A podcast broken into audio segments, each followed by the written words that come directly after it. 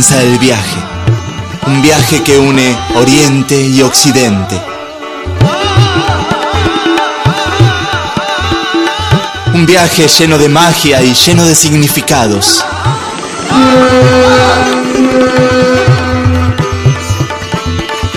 Esto es Oriente Express.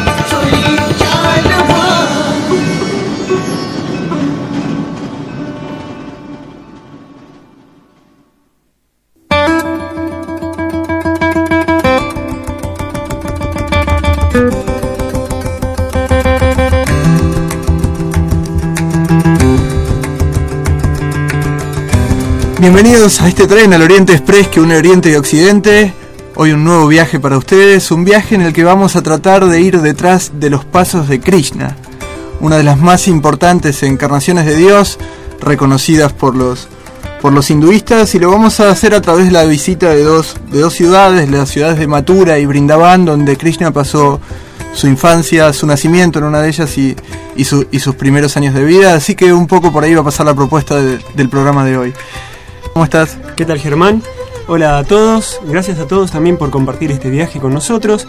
Este viaje también eh, se vuelve a escuchar los lunes a las 21 horas por el mismo dial y además eh, pueden compartirlo a través del blog recientemente inaugurado que es eloriente-express con doble S, eloriente-express.blogspot.com. Eso es todo, ¿estamos listos para partir? Estamos listos. Partimos.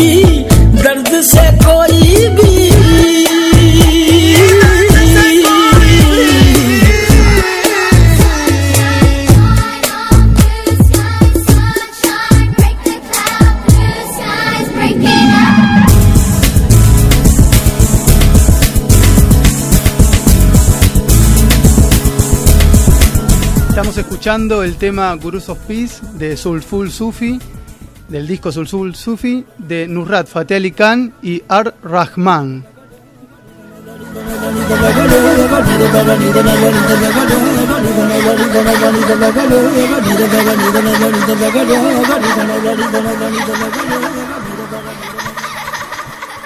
Comunicate con el Oriente Express a través del teléfono 482-3215 o a través de nuestro mail eloriente.express con doble s eloriente.express arroba gmail.com Su atención, por favor. En minutos, el Oriente Express arribará a su próxima parada.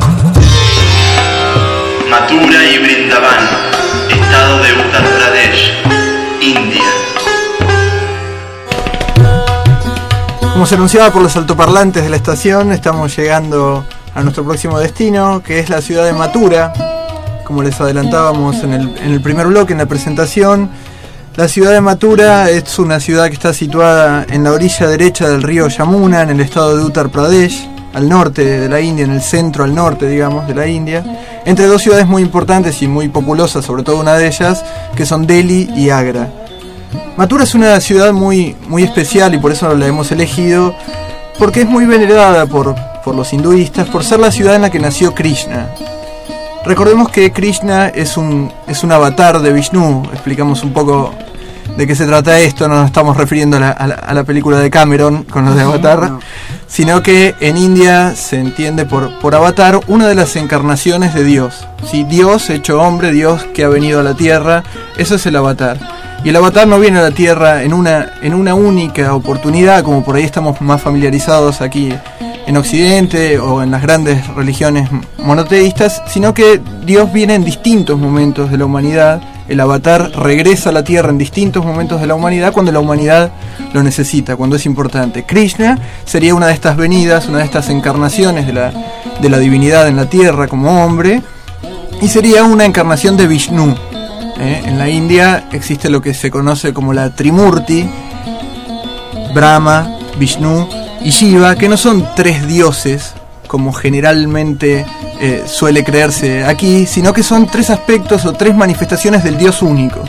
¿Sí? En la India, a pesar de esa diversidad de dioses y de imágenes que nosotros podemos observar normalmente, algunas de esas se me vienen a la mente Ganesh, por ahí estamos familiarizados a verlo, pero no son distintos dioses, son siempre distintos aspectos, distintas manifestaciones de un único Dios. Así, Krishna sería una encarnación de Vishnu, pero siempre una encarnación de Dios, de Dios único.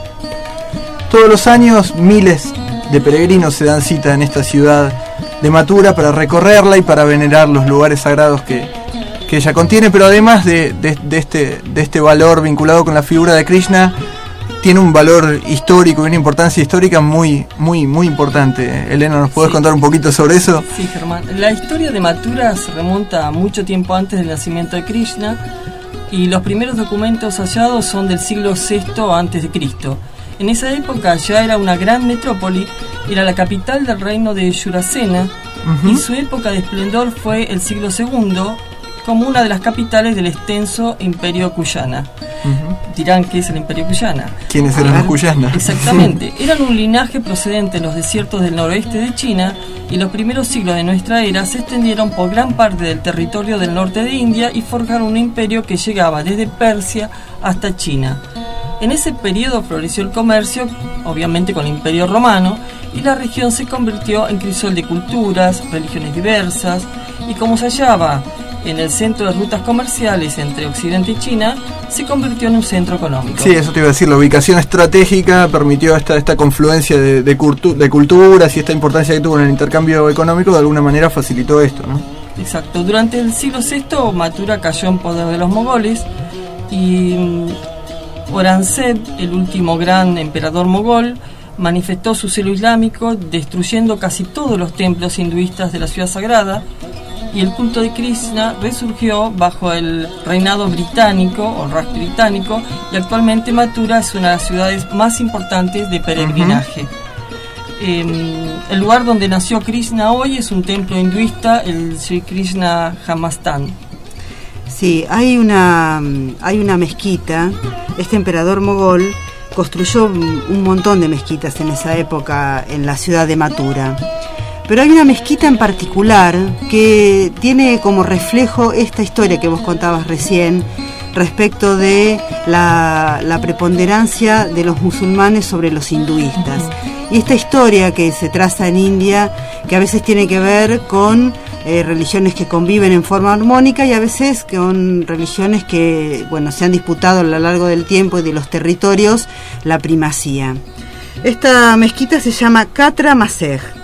Es una mezquita de, de esta época y precisamente la construyó eh, el emperador para celebrar la primacía de el Islam sobre el hinduismo. Él mandó destruir mm, un templo hindú para construir sobre este templo hindú la mezquita. Actualmente se puede, en la parte de atrás de la mezquita, se pueden ver las ruinas del templo destruido.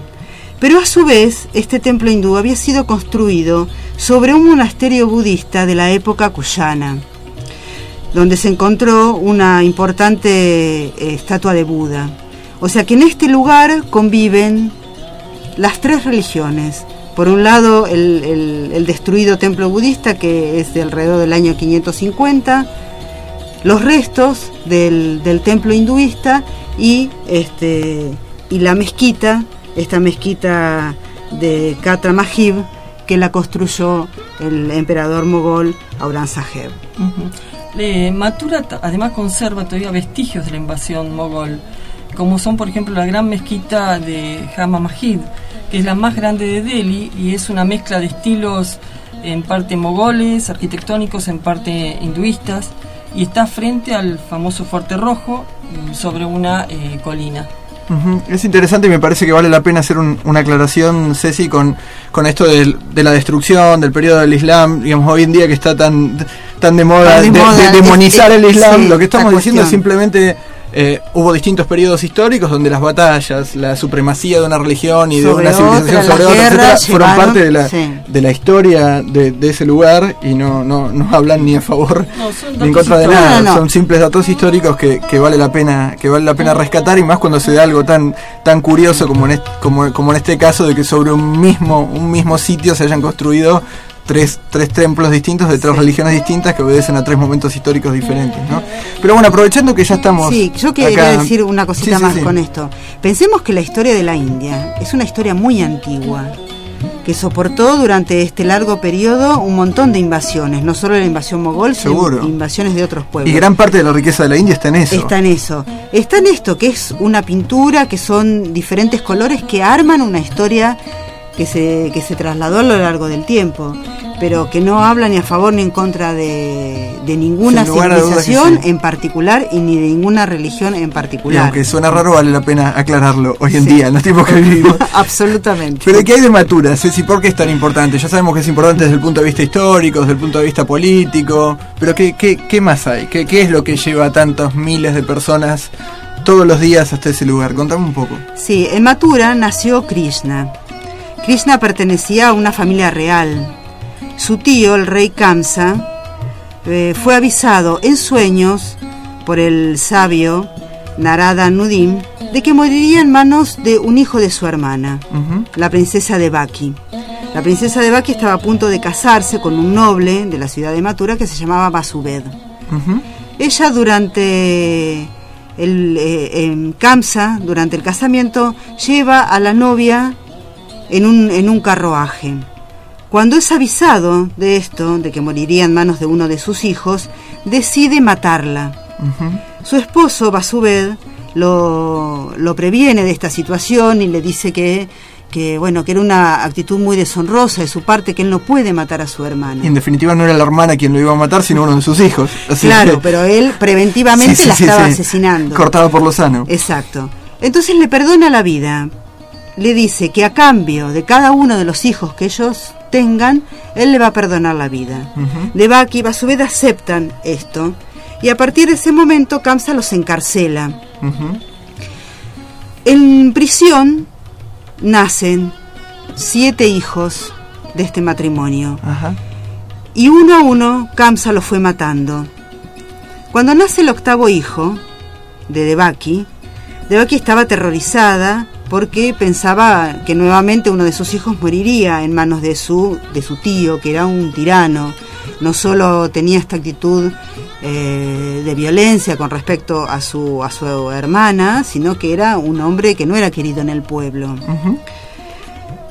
Entonces ella le roga, le ruega a Vishnu que salve a este hijo. La noche del nacimiento de Krishna, los guardias entraron en un profundo sueño y las puertas de la celda se abrieron.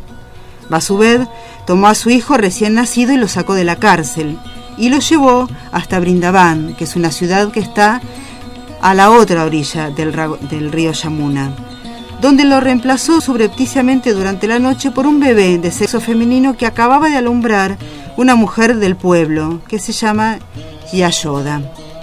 Regresa a la celda, coloca a la niña en las manos de Devaki, las puertas se cierran, las, las, las cadenas vuelven a juntarse en las manos y en los pies de Devaki, y después de esto los guardias despiertan y lo llaman a Kamsa diciendo que había nacido el octavo hijo de Devaki. Kamsa se dirige de inmediato a la celda y asesina a la niña recién nacida. Ahora en este lugar existe, existe un templo que los hindúes veneran porque es el lugar físico donde nació Krishna. Y a la ciudad a donde, a donde huyó, se refugió Krishna, la ciudad de Brindavan, es donde va a seguir en un- algunos bloques nuestro, nuestro programa.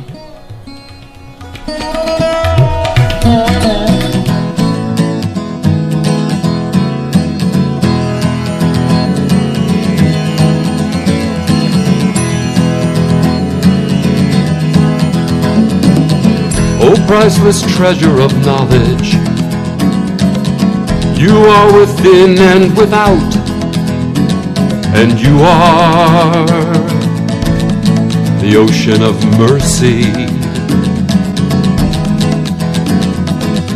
You are in all the worlds, you are the ocean of attributes. O Meher God incarnate, you alone exist.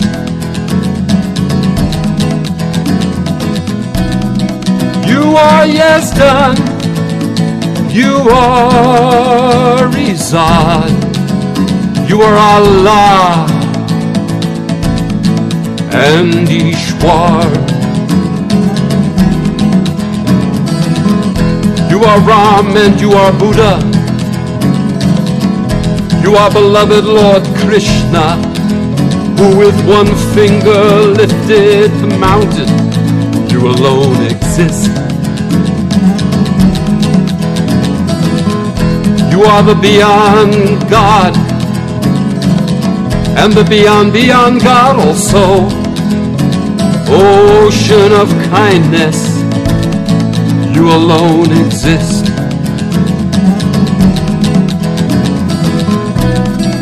You are Mohammed. You are perfection personified. You are knowledge itself. And you alone exist. You live in everyone. And you are everyone. Oh, beloved, you are the enlightened one. You alone exist. You are with attributes and without attributes. You are the sole player in the divine game. You alone exist. You are matchless, the only one. You reside in every heart alone exist. You are eternally motionless, and immovable is your abode. You are the highest, for you alone exist. You are the doer, the deed, and the cause of doing. The sustainer you are, and the master of masters, you alone exist.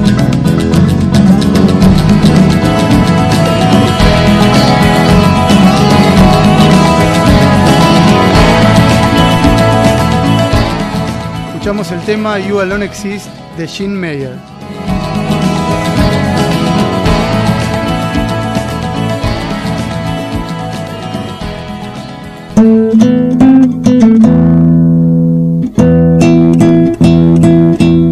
Tantos otros sitios en Oriente, Brindavan y Mathura son considerados lugares sagrados y como tales, sitios de peregrinaje. Siempre despertó mi curiosidad la idea del peregrinaje.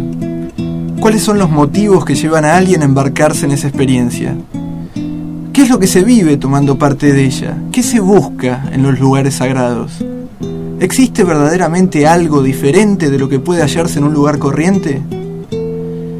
Visitar lugares sagrados y conversar con peregrinos me sirvió para tener una imagen un poco más clara de este asunto. Desde, peregrina- desde peregrinaciones a lugares muy concurridos como Tierra Santa, pasando por peregrinajes obligatorios como aquel que manda a todo musulmán, a menos que se encuentre impedido, a peregrinar una vez en la vida a la Cava en la Meca, hasta peregrinajes solitarios como los que pueden verse en modestas tumbas de santos y maestros a lo largo de la India, aparece siempre una continuidad. Independientemente de lo que ocurra afuera, ceremonias, fastos, rituales o mero silencio y contemplación, el peregrinaje es siempre una experiencia personal e interna. Todo lo demás pasa a un segundo plano. Los relatos de distintas religiones y de distintos sitios vuelven invariablemente sobre este punto. El peregrinaje es una experiencia íntima de encuentro entre peregrino y maestro, entre el peregrino y su fe, y nadie puede inmiscuirse en esa vivencia.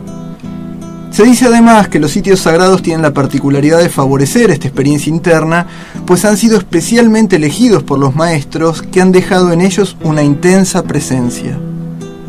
El resto ya corre por cuenta del propio peregrino. Quedará en sus manos lo provechosa que pueda resultarle la experiencia.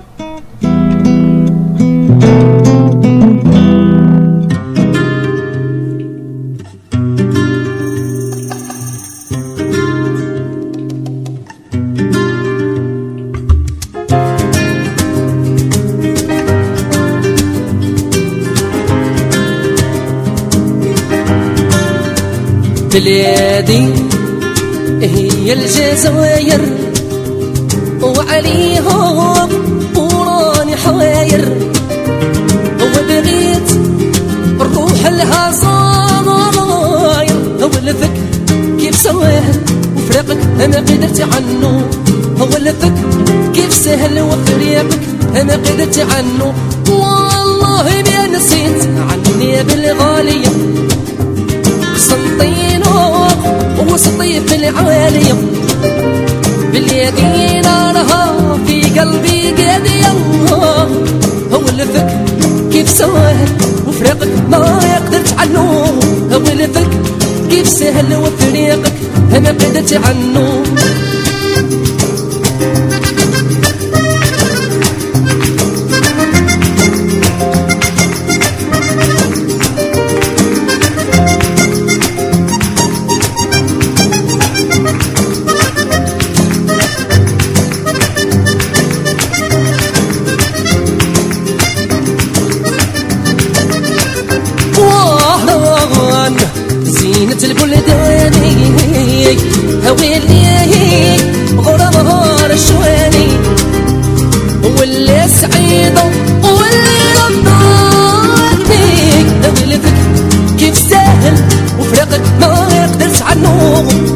ولفك كيف سهل وفراقك أنا قدرت عنه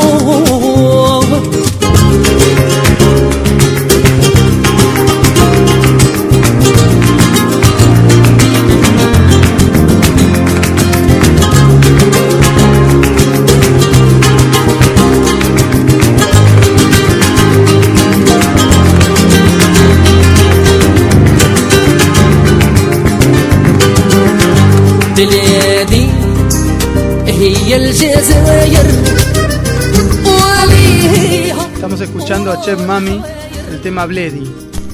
Hemos escuchado también otros temas de, de Chef Khaled, como, ya conocen. Eh, bueno, estos, estos cantantes de Argelia se hacen cantantes del, del estilo Rai, se hacen llamar Chev y eso los agrupa. Y bueno, escuchamos tanta música del Magreb, del norte de África, de estos lugares como eh, Estambul, Turquía y, y también Pakistán, porque son los lugares donde la música de alguna forma se encuentra con la música de Oriente, la de Oriente se encuentra con la de Occidente y así eh, logra un lenguaje que nos es un poco más común a todos. ¿A qué lugar de Oriente te gustaría ir? Me gustaría ir a Nepal, medio por, por la, esa tradición que tiene religiosa, la religiosidad y la geografía, que debe ser muy llamativa.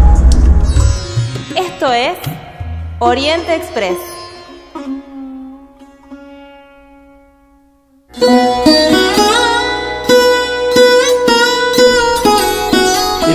Express ya ha llegado a la ciudad de Brindavan, muy cercana a Matura, donde ya visitamos, a tan solo 6 kilómetros de Matura.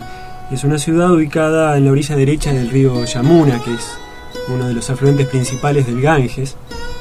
Y como eh, Varanasi, que ya, que ya hemos visitado, también posee numerosos ghats, en un total de 25. Y unos bosques muy famosos, porque precisamente allí estuvo Krishna, ¿no es así, Cecilia? Sí, en esos famosos y antiguos bosques de Brindavan es donde Krishna les enseñó a sus discípulas una danza muy particular que se llama la danza Ras Lila. Esta danza es una danza muy delicada, muy suave, movimientos y ritmos suaves y delicados. Los pies de las bailarinas siempre pisan el suelo con mucha suavidad. En esto de que los movimientos son muy lentos y muy graciosos se diferencia de la danza clásica hindú, donde eh, en general los movimientos son más bruscos Sí, y pisan el suelo con, Con ba- vehemencia. con vehemencia. Acá no, acá es con mucha suavidad, la danza está formada por giros y medio giros, no usan cascabeles en los tobillos, de manera que los, no, no existen movimientos, ruidos bruscos durante, durante la danza. Estos giros y medio giros están acompañados por un manejo muy importante de manos y muñecas, donde los, los dedos se cierran y se abren de manera muy delicada y de manera muy llamativa, porque es la forma que ellos tienen a través del movimiento de los dedos de transmitir. Ajá. La mirada siempre es muy serena, Y más allá de la ejecución de la danza, Ceci tiene un tiene un contenido, digamos, o un significado simbólico, ¿no? Esta danza. Esta danza sí, se representa todas las noches en las puertas de los templos. Esta danza representa el juego divino, el juego divino que Krishna enseña a sus devotos. Es la danza sagrada, es una meditación en realidad. Krishna enseñó la danza del Raslila como una manera de convertir la pasión en amor puro y desapego, una manera de apartar la mente de los instintos y llevarla a la entrega verdadera. Esta danza representa la unión espiritual con lo divino, dos que se hacen uno. Es la representación del amor puro divino. Es la danza que Krishna danzó con Radha y con las gopis, sus discípulas, Vale aclarar acá que Radha es el complemento femenino de Krishna. Todo avatar eh, tiene su complemento femenino. En el caso de Krishna es Radha. Radha representa, es la encarnación del amor divino, es la forma perfecta del amor. Radha amó a Krishna como Krishna debía ser amado. Es la forma más elevada de amor. Esta danza es la danza eterna de lo universal con cada alma individual.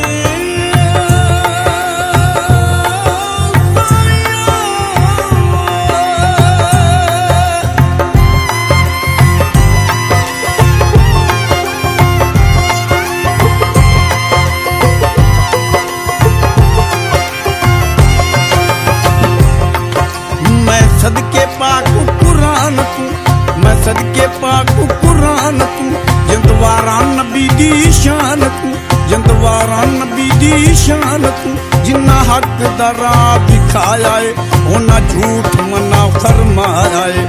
ਸਾਈਂ ਜ਼ੋਰ دیਵਾਨਾ ਕਹਿੰਦਾ ਈ, ਜਿਹੜਾ ਨਾਮ ਅੱਲਾ ਦਾ ਲੈਂਦਾ ਏ। ਅੱਲਾ ਲਾ ਲਾ ਤੂੰ ਬਾ ਕਹਿੰਦਾ ਏ ਅੱਲਾ ਲਾ ਤੂੰ ਬਾ ਕਹਿੰਦਾ ਏ। மட்டங்காய் அல்லா அல்லா பூ மட்டங்காய் அல்லாஹூ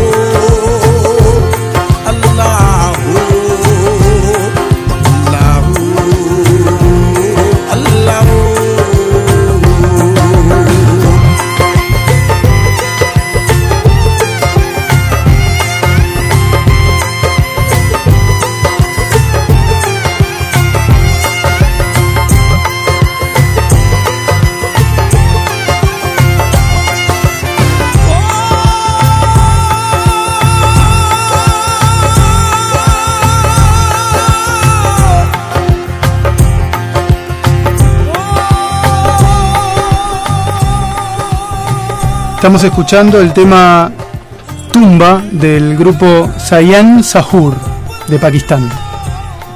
¿Cuál es para vos la diferencia entre Oriente y Occidente? La cultura oriental tiene una visión, me parece, un poco más avanzada de lo que es eh, la religión. El occidental es muy enroscado, mistifica demasiado. Y los grupos por ahí hacen más y hablan menos.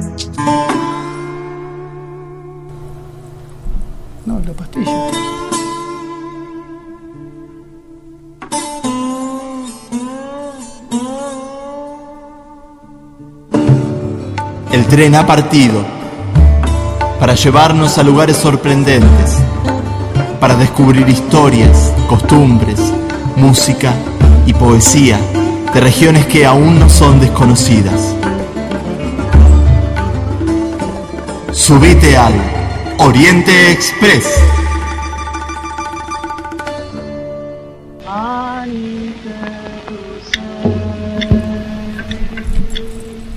Hemos visto una película muy, muy especial, muy particular. Se trata de Sant Tukaram. Es una película de la India. Una joya. año- una joyita. Del año 36, 1936, que trata de la vida de el santo Tukaram. O sea, aclaremos que en esa época, en el año 36, Pune, de donde es originaria esta película, era la, era la cuna del Meca. cine, la meca del cine en la, en la India y prácticamente uno de los lugares del mundo también, porque en ese entonces películas tan importantes, tan buenas, se hacían en Hollywood, alguna que otra cosa europea, pero, pero, pero así, lugares fuera de Europa y Hollywood, de este nivel, de este nivel no había. Bueno, precisamente en este año, también en el, en el 37, es la primera película que se destaca internacionalmente al ganar un premio en Venecia y es una de las mejores películas del año. Y es muy particular que, que una película que trate acerca de un santo de la India te- tenga tan- tal relevancia internacional. Y al mismo tiempo sea una película tan sencilla, tan directa, tan cotidiana. eh, pero tan excelentemente actuada, porque Sí. realmente por momentos parece que estamos viendo un documental y no una película. Es algo muy que, que- que nos toca muy de cerca, muy cotidiano.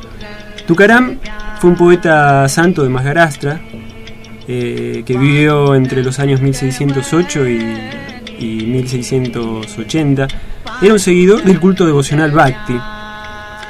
Y lo particular de su prédica y de sus oraciones, de sus cantos dedicados a Dios que se llamaban Avangas, es que predicaba que para que un hombre común alcance a Dios, no era necesariamente el camino de, la devoción yéndose a, una cueva o alejándose del mundo, el que, el que lo conducía en ese camino, sino que podía hacerlo ocupado en sus tareas mundanas y al mismo tiempo reco- recordándolo a él y repitiendo su nombre.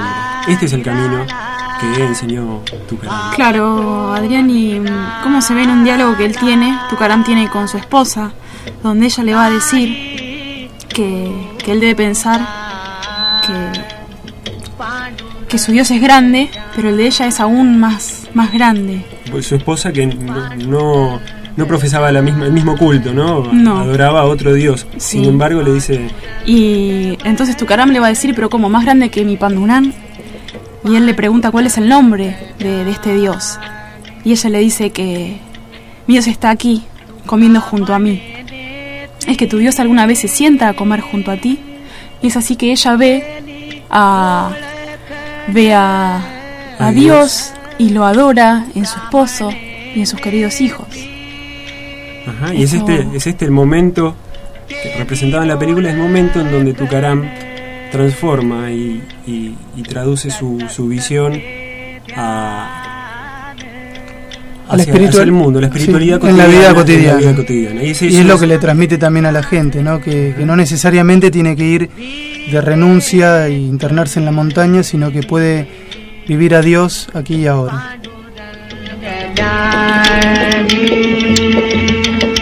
Pandurang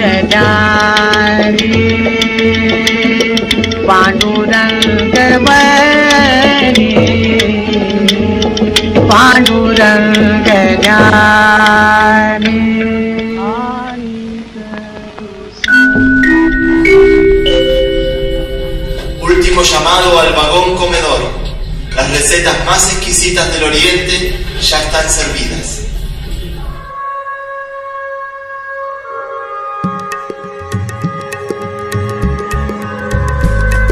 Otra vez arroz en el comedor, por lo que veo. Pero Otra está, vez está- arroz. Está preparado distinto, Ceci, ¿no? sí, sí, está preparado distinto. Estamos usando otras especies. Mirá que me voy a poner como mafalda con la sopa, con el arroz, ¿eh? Por No, favor, no, adornámelo un poco. No, no, no. Esta vez este viene condimentado distinto. La cuestión del arroz sigue en disputa. Los países de Oriente se siguen disputando el origen del arroz. Eh, Es como Gardel, todo el mundo quiere, todo el mundo quiere, quiere, reivindicar sí. el arroz.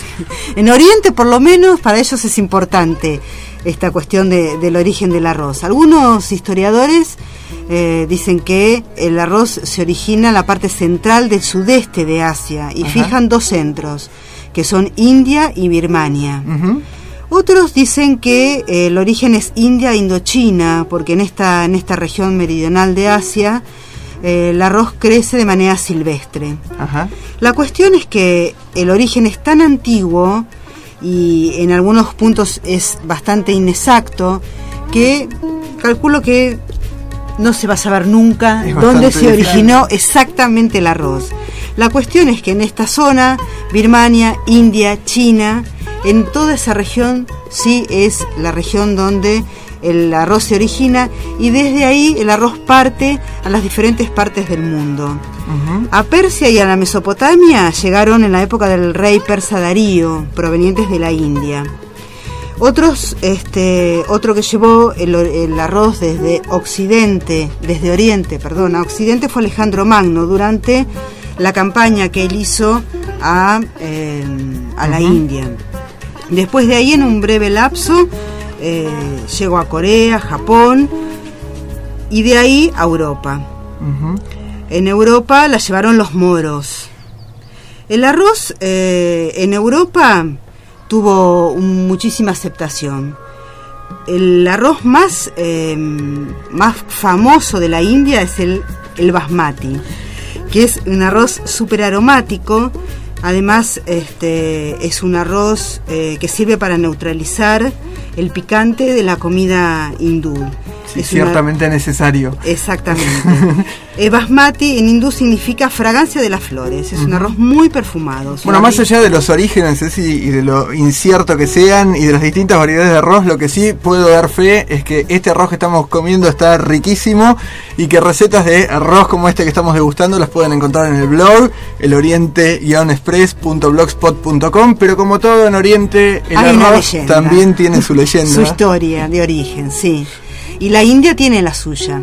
Sí, existe una leyenda que dice que el dios Shiva creó una hermosa doncella llamada Redna Dumila, que significa joya radiante, y tras quedar enamorado de ella quiso desposarla.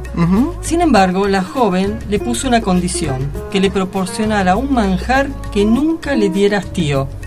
Siendo imposible para él encontrar un alimento con dicha cualidad, intentó igualmente casarse con ella, pero no lo logró, pues ella murió de tristeza.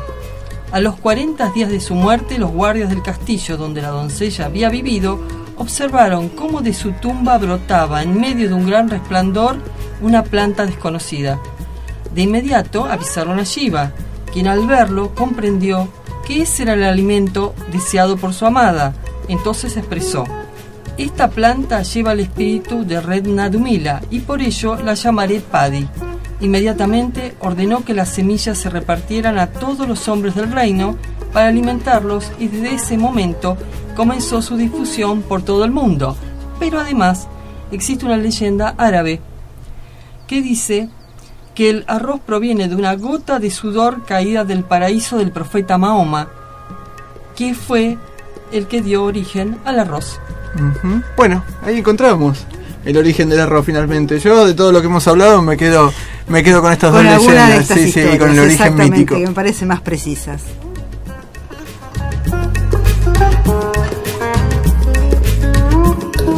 ¿A qué lugar de Oriente te gustaría ir? No, no sé si iría a Oriente.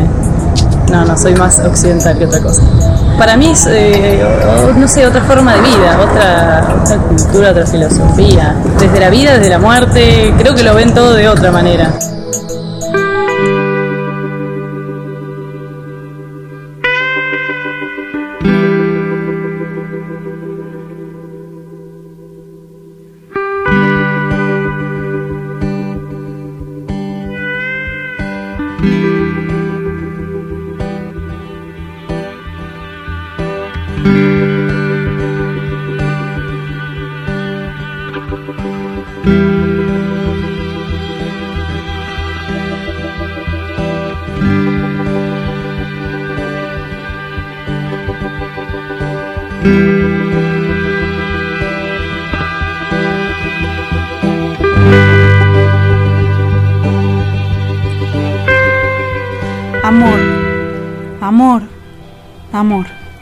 ¿Por qué darte un nombre si tan solo tú, amor, existes?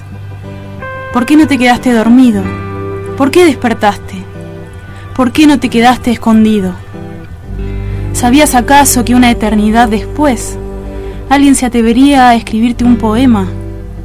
¿Sabías acaso que un caminante descalzo te llevaría en sus labios como único lema? ¿Cuántas voces tienes que oír? ¿Cuántas veces tenemos que repetir te amo, te amo? Ya basta. ¿Qué requieres? ¿Un corazón que se desgarra por ti para quedarte saciado? Dame una razón. La noche recién comienza. Quiero escuchar toda tu historia. No dejes ningún detalle. Tu narración servirá para mitigar el dolor de mis memorias. Por un instante caminaste a tientas, pero luego creaste algo nuevo, sentimientos como vehículos, pero estaban vacíos. Algo te faltaba. El amor necesitaba expresarse. Llegó la mente para refinar la acción, y luego los sonidos, perfumes y colores. Más tarde llegaron las brisas, las montañas, los lagos, los pájaros, el rocío y las flores. Es de noche. Las palabras se callaron, la mente cesó. El amor se esparció sobre la tierra. Corrí desesperado, me escondí en cavernas, montañas y lagos. Pero aún allí estabas tú. Ganaste. ¿Qué importa, amor, si tu color es azabache? ¿Qué importa si tu cara es fulgor? ¿Qué importa si la felicidad no me envuelve? ¿Qué importa si me acompaña el dolor? Queridos amigos, el fin no está en las derrotas, el fin tampoco está en las victorias. No tiene nombre, lugar ni momentos. Ama al amor perdidamente. Eso es la gloria.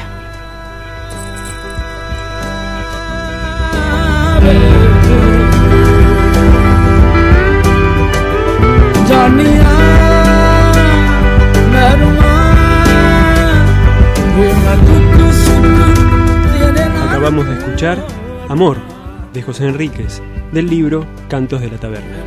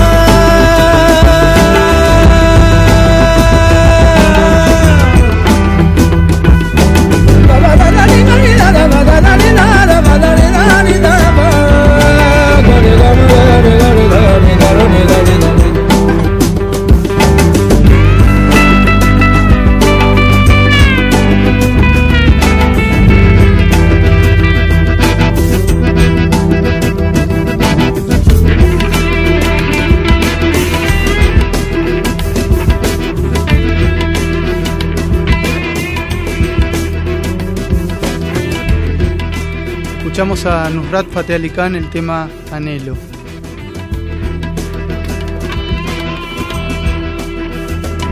Comunicate con el Oriente Express a través del teléfono 482-3215 o a través de nuestro mail eloriente.express con doble s eloriente.express arroba gmail.com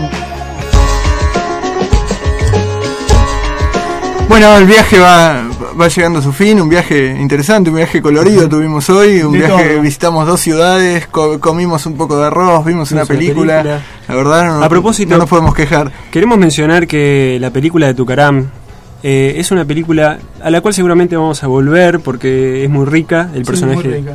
el personaje histórico es muy rico y eh, vamos a volver a verla. Hay mucho para decir y, y mucho para compartir de esa película. también. Sí, aunque no volvamos desde la película, seguramente rozaremos la, la, la historia de Tucaram en alguna otra oportunidad porque sinceramente vale la pena. Y por ahí ponemos un fragmentito más de, de, bueno, lo que se escuchó de Cortina era el mismo Tucarán, digamos, el actor, cantando una de las de los Gazals escritos por Tucarán. Posiblemente lo pongamos de nuevo porque realmente es hermoso.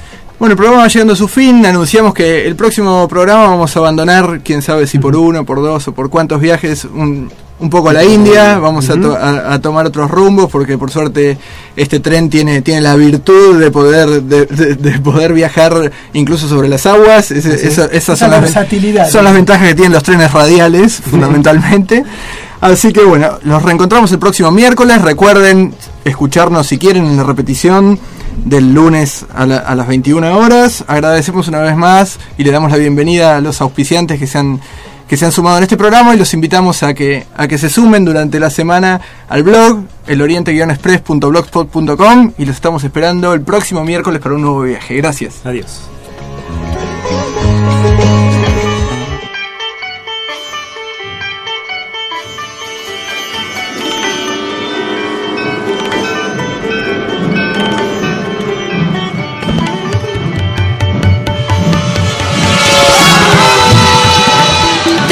El viaje. El viaje que une Oriente y Occidente. Un viaje lleno de magia y lleno de significados.